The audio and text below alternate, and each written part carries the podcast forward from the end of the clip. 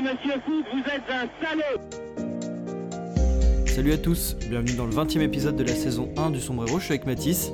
Salut, salut Lino, salut à tous, bienvenue dans ce nouvel épisode. Donc, euh, comme, euh, comme à notre habitude, un nouveau retour sur le week-end de, de football avec cette fin de saison qui approche dans chacun des championnats et beaucoup de- d'enjeux, de, dynamique qui commencent à vraiment se, se cristalliser euh, en vue des objectifs que qu'ont chacune des équipes euh, euh, d'ici à la fin de saison. Alors, on va commencer par parler cette fois de la Bundesliga avec un retour sur le match entre Leipzig euh, et Dortmund. Brillante victoire de Leipzig dont on- sur laquelle on reviendra.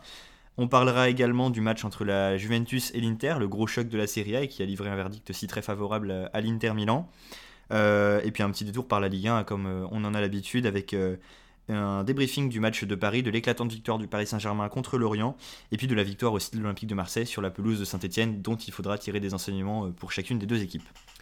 Exactement Mathis, et euh, comme tu l'as dit, on va directement passer outre-Rhin, alors on va pas parler euh, du fait de jeu qui s'est passé entre le Bayern de Munich euh, et Fribourg, où il y a 12 joueurs qui étaient à un moment sur la pelouse, mais on va plutôt se concentrer sur le jeu, et un très beau match de foot que j'ai eu la chance de regarder, c'était vraiment sympa, entre une équipe de Dortmund et de Leipzig qui sont sur des dynamiques assez positives, Leipzig depuis qu'ils ont pris leur nouveau coach Domenico Tedesco, ils n'ont connu que deux défaites, et ce notamment une contre, contre le Bayern de Munich, c'était un match euh, vraiment important. Il y avait un très beau papier de l'équipe euh, qu'on a lu tous les deux vendredi euh, sur les, luttes à la tête des championnats, des cinq grands championnats d'ici cette fin de saison. Et notamment l'une des premières difficultés était ce week-end le duel entre Dortmund et Leipzig. Et c'est les hommes de Tedesco qui ont rapidement pris l'avantage. Alors dans le jeu, euh, la physionomie c'était plutôt euh, en début de match une possession plutôt stérile de, Dortmund. Dortmund dans leur 4-2-3-1 assez, euh, assez typique avec par contre un choix d'avoir mis Wolf côté droit en ailier droit plutôt alors que je le voyais plutôt comme un piston.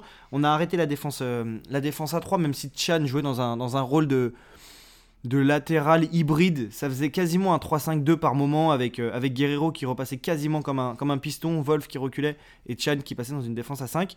Pour autant, en face, euh, c'est vraiment les hommes de, de Tedesco qui ont pris largement l'ascendant avec euh, beaucoup de Français sur la pelouse, de beaucoup de joueurs qu'on connaît. Euh, Simakan, passé par, par Strasbourg, Mukele, passé par Montpellier, Nkunku, passé par le Paris Saint-Germain. Et franchement, c'est un collectif qui m'a fait forte impression.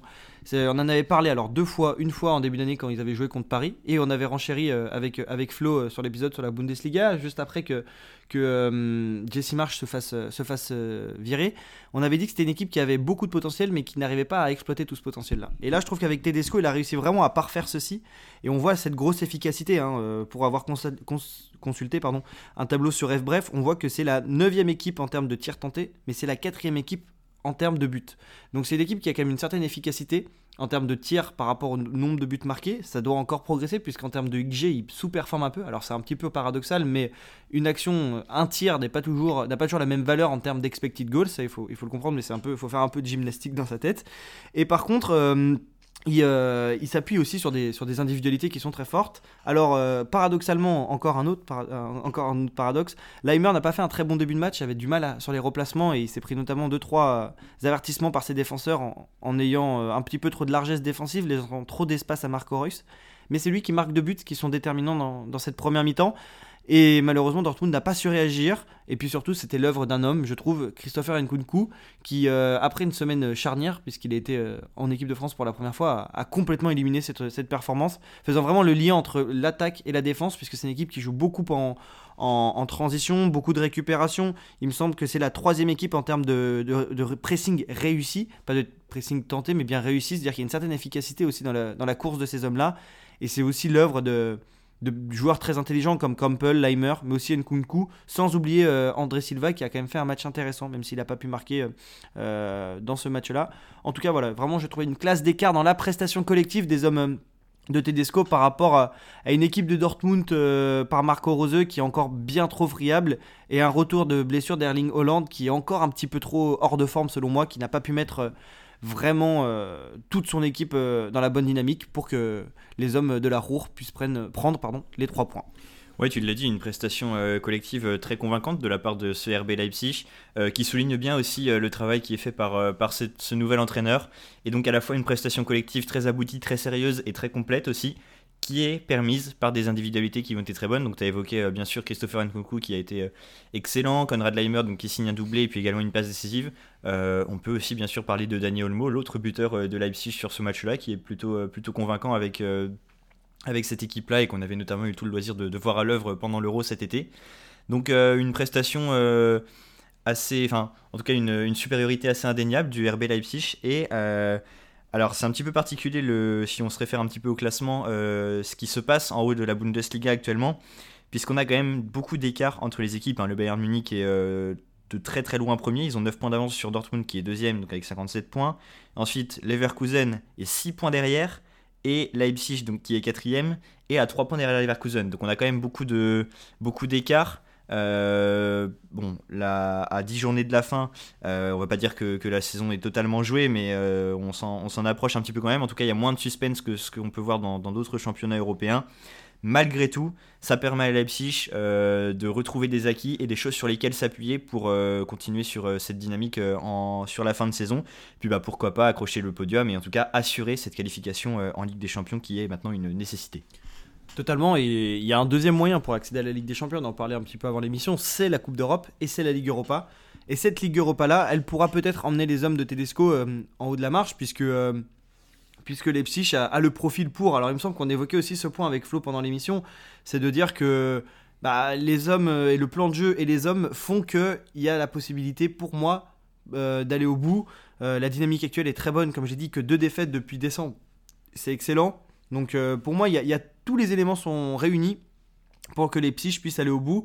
Après, comme on le dit souvent, ça va être la régularité. Il va falloir euh, qu'il passe euh, l'épreuve de la, de. On avait aussi évoqué ce point euh, avec Simone Rovera, que c'est une équipe qui est très forte. Et Simone voyait peut-être en la le, le potentiel d'aller gagner cette, Ligue Europa. En tout cas, on est déjà vraiment attentif et on a vraiment hâte de, voir ce match qui sera vraiment une très belle opposition de style entre le style vraiment euh, néo-allemand, si je puis dire, avec cette tactique-là, euh, la pointe de la technologie, et à côté, un petit peu le, romantisme euh, de Bergame, de, voir un peu ce, jeu un peu fou, avec toujours des très beaux joueurs, on pense à Malinowski, etc. Donc, donc ça va vraiment, je pense, être une très belle, très belle confrontation cette semaine.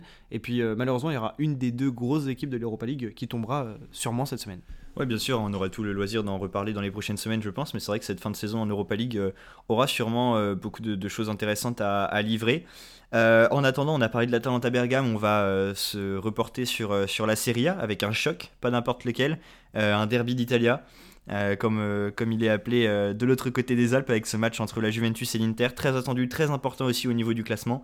Et que dire sinon que l'Inter a réussi en s'imposant sur la plus petite démarche une opération absolument énorme énorme. Ça faisait 10 ans, hein, c'est ce que disait Philippe Genin à la fin du match sur Bein Sport. 10 ans que l'Inter n'était pas venu gagner à, Turin un, derby.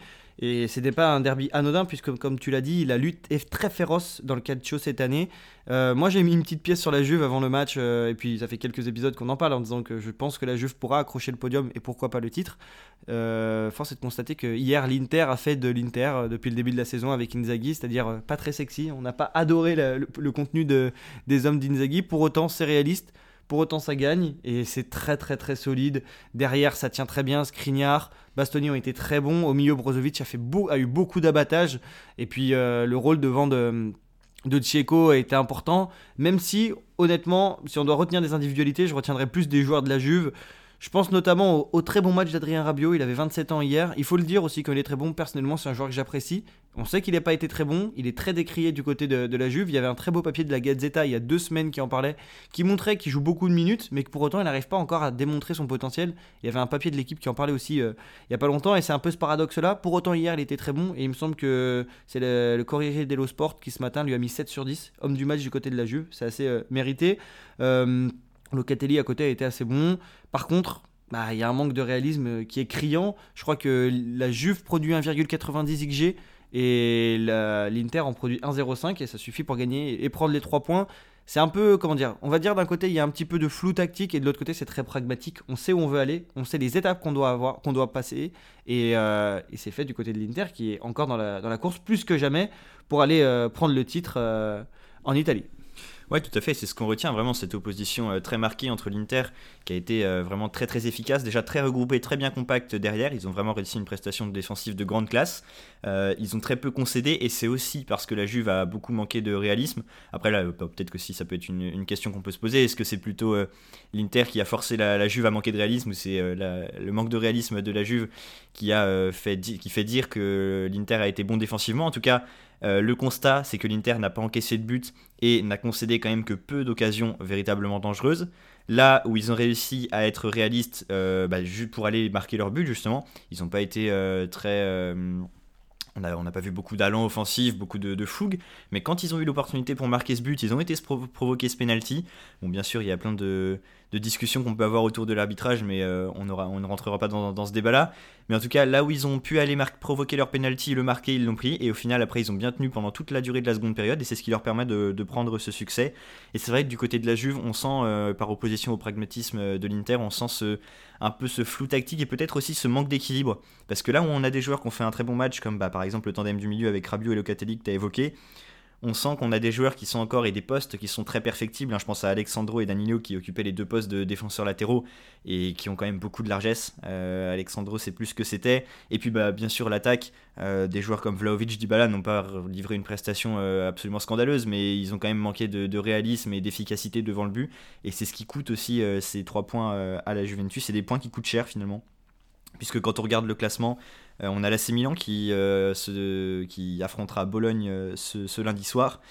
Et donc qui est premier avec Naples qui a réalisé aussi une très bonne opération hier, qui est premier également, donc ils sont au même nombre de points. Et puis l'Inter, 3 points derrière, 63 points. Et la Juventus, euh, cette fois 4 points derrière. Donc il va encore y avoir beaucoup de lutte, là au contraire de l'Allemagne. C'est un top 4 qui est très resserré, sachant que l'AS Rome et la Lazio sont plutôt aussi en embuscade derrière. Et puis on a en fait jusqu'à la Fiorentina qui est 8ème, qui a 50 points. Donc euh, il y a encore beaucoup de choses qui sont jouables d'ici la fin de saison. Euh, il reste, nous sommes à la 31e journée, donc il reste 7 journées. Beaucoup de choses qui sont jouables. On va avoir aussi quelques échéances euh, européennes, bah, notamment pour l'Atalanta dont on a évoqué. Donc il peut encore se passer beaucoup de choses en Serie A d'ici à la fin de saison. Mais en tout cas, ce qui est sûr, c'est que cette victoire de l'Inter est très très importante et pourra s'avérer déterminante. Exactement, c'est ça. C'est vraiment le, déterminisme de cette victoire. Notons quand même la, très belle entrée de, Denis Zakaria qui a venu prendre la place de Locatelli à la 35e, euh, il me semble, blessé. Zakaria qui était très intéressant. Et en fait, comme tu l'as dit, paradoxalement, c'est vraiment les milieux qui ont éclipsé les autres joueurs de l'équipe. Alors que quand la Juve a autant le ballon, normalement, on pense que des joueurs comme Dybala sont censés euh, apporter le plus. Alors Dybala a aimanté beaucoup de ballons. Pour autant, ça n'a pas été suffisant pour amener euh, des buts. Et il y a un vrai manque de il y a un vrai manque de réalisme et même l'entrée de Moiskin, euh, alors Moiskin met un peu d'abnégation, pour autant c'est pas, c'est pas suffisant. Et c'est malheureux de voir que euh, la Juve euh, perd encore 3 points dans la lutte au titre, puisqu'ils ont déjà perdu le huitième de finale face à Villarreal. Et la fin de saison pourrait bien s'avérer un petit peu terne dans le Piémont, à voir de quoi sera faite les années prochaines. Mais ça fait quand même 3-4 saisons que le club, la vieille dame comme on l'appelle, patine un peu. la reconstruction sera sûrement longue et sera dure. Euh, on voit que c'est très grand et ça peut faire un peu écho aussi à ce qu'on pensait du côté du Paris Saint-Germain. Comment, se reconstruire après de grands échecs Et on voit que c'est dur. Euh, heureusement que Paris n'a pas autant de concurrence dans son championnat parce qu'il ne serait pas souverain euh, chaque année si c'était le, cas, s'il y avait des grandes équipes comme l'est par exemple l'Inter de Milan. Oui, bien sûr, on a une vraie, vraie, vraie adversité en Serie A et c'est ça aussi qu'il faut souligner parce qu'au-delà de, la fin de règne de la Juventus, on a quand même des, des projets très pertinents et très solides, très cohérents qui se construisent à côté. Celui de l'AC Milan, euh, qui est un petit peu plus euh, nouveau, si on peut dire ça comme ça. Celui de l'Inter également, on était euh, assez content à cet égard-là de les voir gagner la Serie A l'année dernière, mais on peut aussi penser à Naples.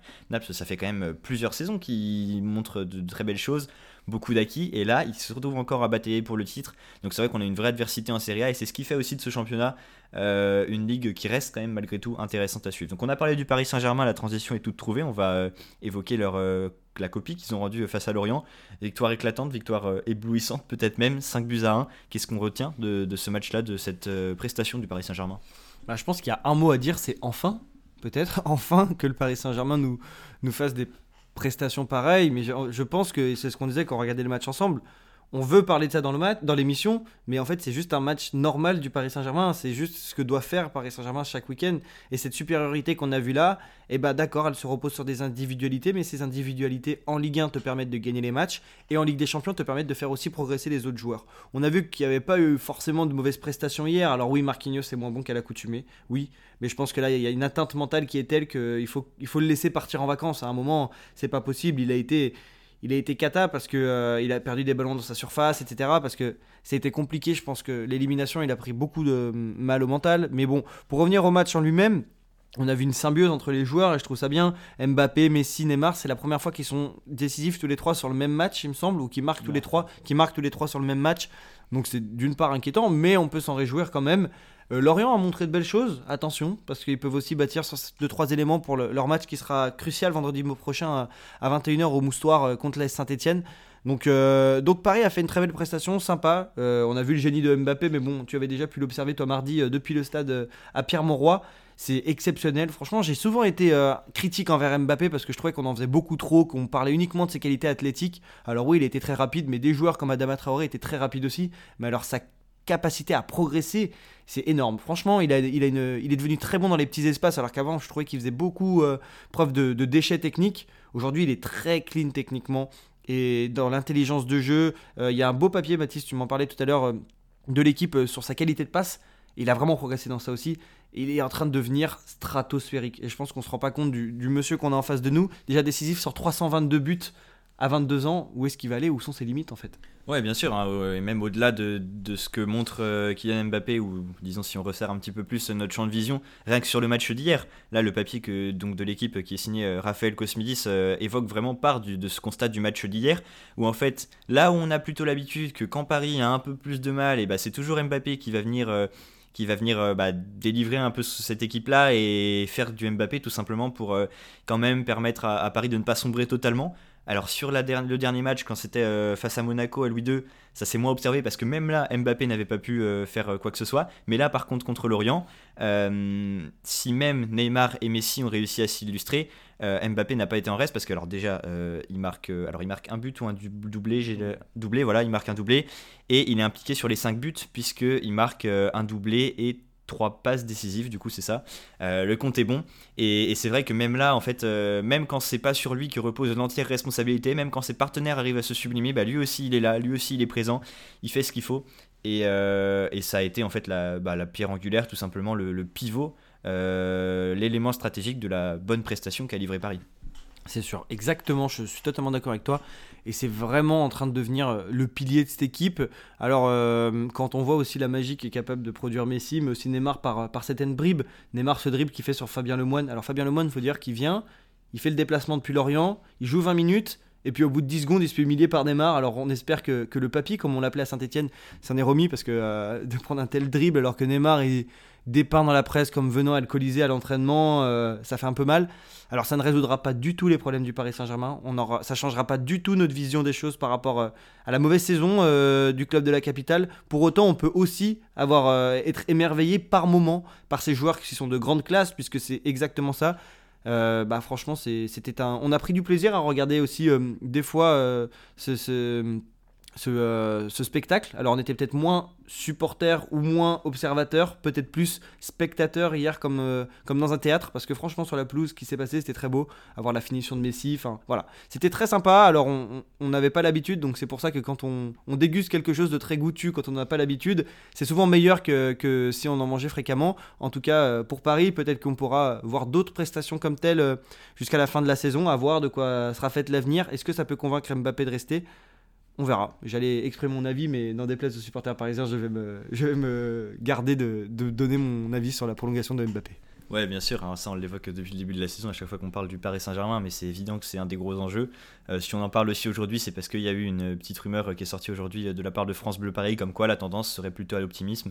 Euh, bon, qu'est-ce que ça vaut euh, On le saura. De toute façon, on aura la réponse à cette question que quand il y aura définitivement un contrat de signé, que ce soit en Espagne ou en France.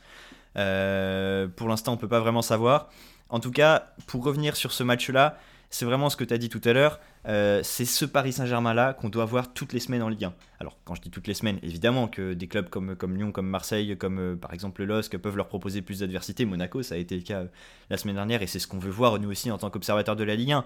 Mais Paris doit montrer, par exemple, quand Paris. alors je dis ça avec, euh, avec tristesse puisque je suis supporter, mais quand Paris vient à Nantes, ils doivent montrer un visage comme ce, comme ce qu'ils ont fait contre Lorient hier. Euh, et il y a plein d'équipes comme ça. Hein. Ils ont, combien de fois ils ont été pris au piège? Euh, Alors par exemple à Lens, alors je crois pas qu'ils perdent, mais Lens livre une très bonne prestation. Et bon, Lens n'est pas Lorient, mais ils doivent quand même. Paris doit faire mieux. Et c'est vrai que là, on a eu une illustration de ce dont est capable de faire Paris et de ce que doit faire Paris pour se maintenir au top et pour aussi se remettre autant que, que, faire se peut d'une énième désillusion en Europe par le championnat.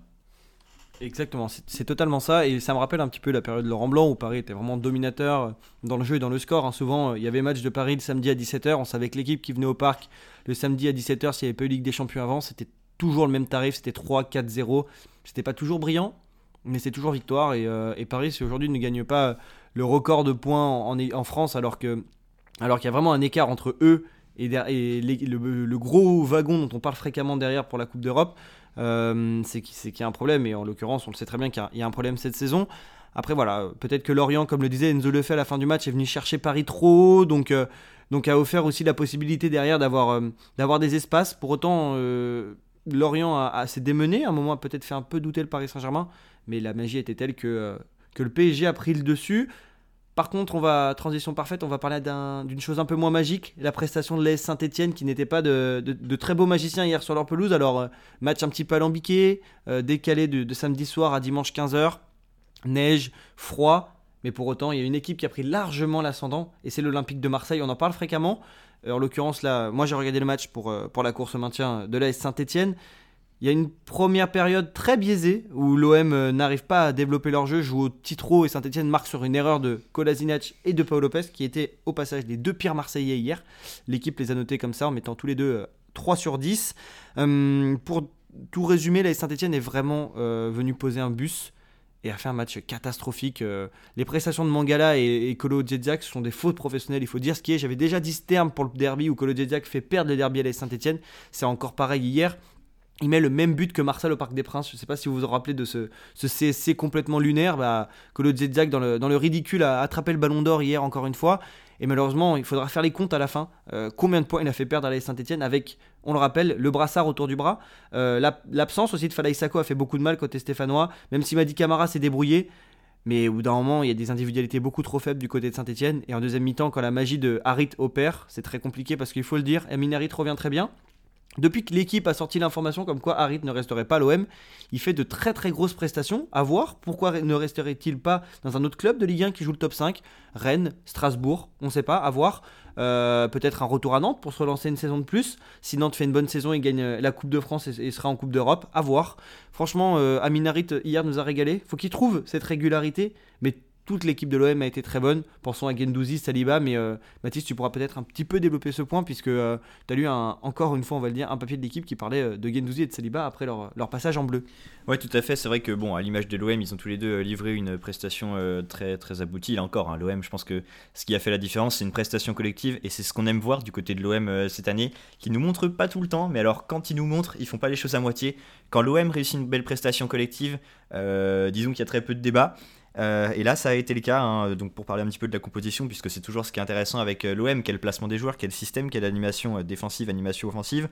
On avait cette fois une défense bon, un petit peu peut-être plus, plus facilement lisible qu'à l'habitude, donc avec bon, Valentin Rongier du coup qui était à ce poste de latéral droit, Saliba et Kaletachar qui ont été tous les deux absolument excellents en, en, charnière centrale, et puis Colasinat qui avait ce poste de latéral gauche. Un milieu donc avec Boubacar Camara en sentinelle et puis Gendouzi Gerson avec ces deux milieux qu'on a l'habitude de voir très haut sur tous les matchs. Ça c'est de plus en plus caractéristique et c'est quelque chose qui fonctionne aussi je pense du côté de l'Olympique de Marseille. Et puis Bamba Dieng, pardon, euh, Harit et puis Dimitri Payet qui ont été euh, tous les trois euh, sur le, front de l'attaque. Donc voilà une prestation collective sérieuse de l'OM. Et c'est un petit peu toujours pareil avec cet Olympique de Marseille là, c'est qu'on a souvent des corrélations entre les bonnes prestations individuelles qui, vont porter l'équipe, qui vont donner un véritable élan collectif, c'est ce qu'on a vu avec euh, c'est ce qu'on a vu aussi avec Dimitri Payet qui marque quand même euh, ce, ce penalty. Donc euh, ouais, l'OM a quand même été une ou deux classes au-dessus. ils n'ont pas profité que des grosses failles flagrantes de la S Saint-Etienne, ils ont aussi fait ce qu'ils savaient faire.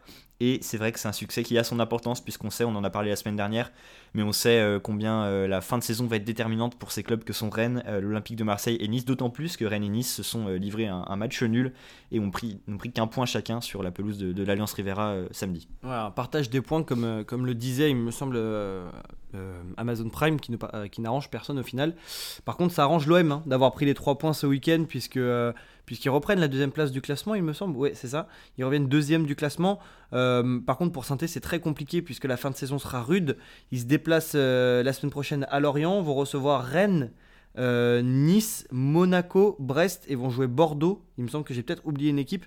En tout cas, et oui, ils finissent à Nantes. Voilà, c'est ça. Finissent à Nantes. Donc ça va être compliqué quand vous savez que vous allez jouer deux concurrents directs une équipe qui joue potentiellement l'Europe en tant que Nantes, et après trois équipes, Monaco, Rennes, Nice, qui vont s'enchaîner les 34, 35, 36e journées.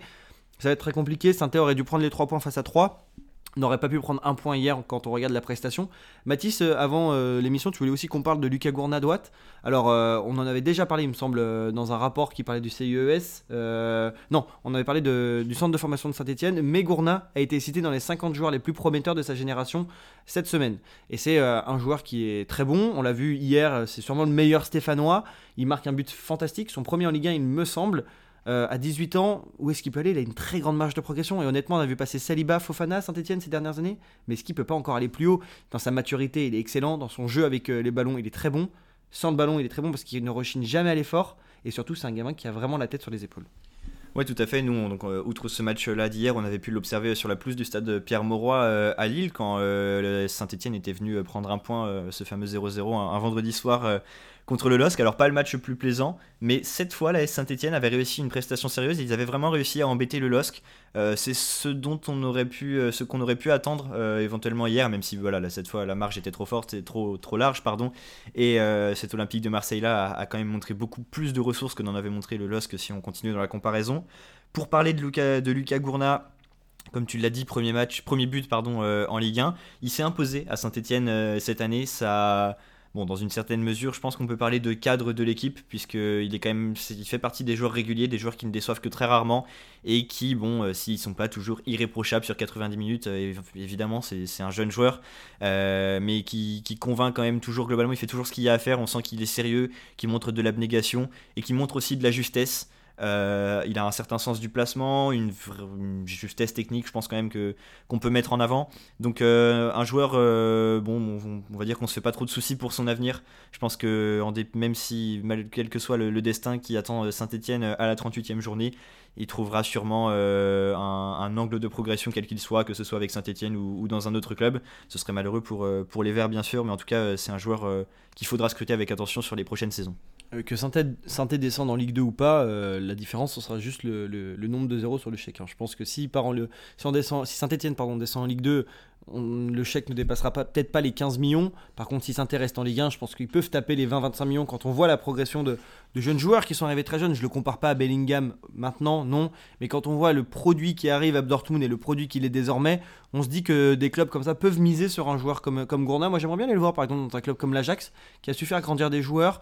Euh, peut-être pas qu'il aille se griller directement en première ligue, mais en Allemagne, il y a des très bons clubs.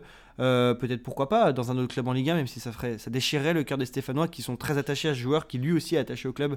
En ayant parlé un petit peu avec, euh, avec son entourage qu'on avait croisé au stade Pierre-Montroy, il est très attaché à Saint-Etienne parce que la Saint-Etienne lui a beaucoup donné. Donc, donc voilà, très, très bon joueur, seul peut-être motif d'espoir. Attention au déplacement périlleux au Moustoir la semaine prochaine. Euh, ça va être très compliqué pour les Saint-Etienne. La lutte est féroce puisque 3 a pris encore 3 points ce week-end. Saint-Etienne se retrouve désormais à 5 points du 15e et du 14e. À voir pour la place de barragiste, ça va être très compliqué. Oui, tout à fait. C'est vrai qu'en bas du classement, euh, il va y avoir aussi a encore des choses qui sont intéressantes à suivre. de manière générale, quand même, c'est une fin de saison euh, à enjeu en Ligue 1 parce que on a évoqué la course au podium la semaine passée. c'est vrai que du point de vue de la course au maintien, c'est ce que tu viens de dire, mais Saint-Etienne est à cette place de, barragiste. Euh, bon, malheureusement, ça commence à être de plus en plus compliqué pour Metz et Bordeaux. Euh, voilà, après, autrement, en Ligue 1, il s'est quand même passé des choses ce week-end, notamment dans, le multiplex, parce que c'est vrai que, outre le match nul de, Nice et Rennes, Lille et Bordeaux se sont quittés sur un triste 0-0 samedi. On avait une opposition alléchante entre Strasbourg et Lens. Euh, c'est Strasbourg qui a pris le meilleur. On était peut-être en droit d'attendre plus de, fougue offensive de la part de ces deux équipes-là, mais voilà, Strasbourg, une prestation très sérieuse, très complète. Et ils finissent par s'imposer sur un penalty qui est, marqué en première mi-temps par un Ludovic Ajorc toujours excellent, toujours très précieux dans le jeu, c'est ce qu'on retient de, ce match. Euh, on a Monaco qui a réussi à prendre les trois points euh, au bout du suspense sur la pelouse de Metz. Euh, Saint-Etienne, Marseille, on vient de l'évoquer. Et puis Clermont et Nantes, un match, un scénario assez improbable avec deux cartons rouges du côté de Clermont. et puis un, enchaînement de, buts en seconde période. Toujours est-il que là, c'est Nantes cette fois qui se relance après deux défaites et qui retrouve la huitième place. Euh, Clermont qui peut regretter, je pense, de ne pas avoir pris au moins un point à, domicile. Et puis euh, l'Olympique lyonnais et Angers qui ont également livré un match assez spectaculaire avec une victoire au final 3-2 d'Angers, de Lyon. Et ce qu'on retient, c'est le premier but de, de quelques jours seulement après son arrivée sur les bords du Rhône. Exactement, c'est une, je pense une victoire très importante. Hein. On connaît les dimensions psychologiques d'une victoire. Doublé Dembélé, but de TT, ça peut relancer aussi la concurrence devant. Peut-être que des joueurs voudront, en, voudront un peu plus. Par rapport euh, à un match, euh, la défaite de, Montpellier, encore euh, à Brest, enfin à domicile face à Brest, pardon. attention, à Montpellier, il faudra un jour aussi parler des deuxièmes, deuxième parties de saison d'Olivier Deloglio qui s'est souvent poussé ses joueurs sur 6-8 mois, enfin non, plus 5-6 mois et qui euh, souvent euh, pêche à la deuxième partie de saison. On l'avait vu les dernières euh, à Brest, on avait mis ça sur le compte de la non-prolongation de son contrat, que ça avait un petit peu divisé le groupe.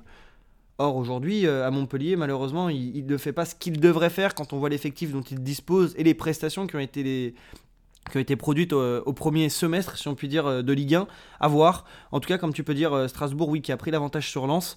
Euh, l'arbitrage était un petit peu encore douteux. Hein. Le Lens aurait pu avoir un penalty en première mi-temps, au même titre que Angers qui aurait pu bénéficier d'un deuxième penalty, oui, d'un penalty par rapport, pardon, face à Lyon qui aurait pu changer la physionomie du match. En tout cas, voilà, encore un beau week-end de Liga. Hein. On a, on a quand même passé euh, des bons moments. On aurait bien aimé que Strasbourg euh, lance soit un match un petit peu plus fructueux en termes de but. On aurait aimé aussi que Nice-Rennes soit un petit peu plus haut en, émotion. Pour autant, c'était quand même de la qualité. Et comme à chaque fois, on, passe de bons moments devant les, matchs de Ligue 1. Et d'ailleurs, puisqu'on a aussi passé un très bon moment devant aussi le dernier quart d'heure de Barcelone-Séville hier, qui était un petit peu décalé par rapport à, Juve, à Juve Inter. On a essayé de vous, de vous parler ah, voilà, des grands enjeux de, week-end euh, européen.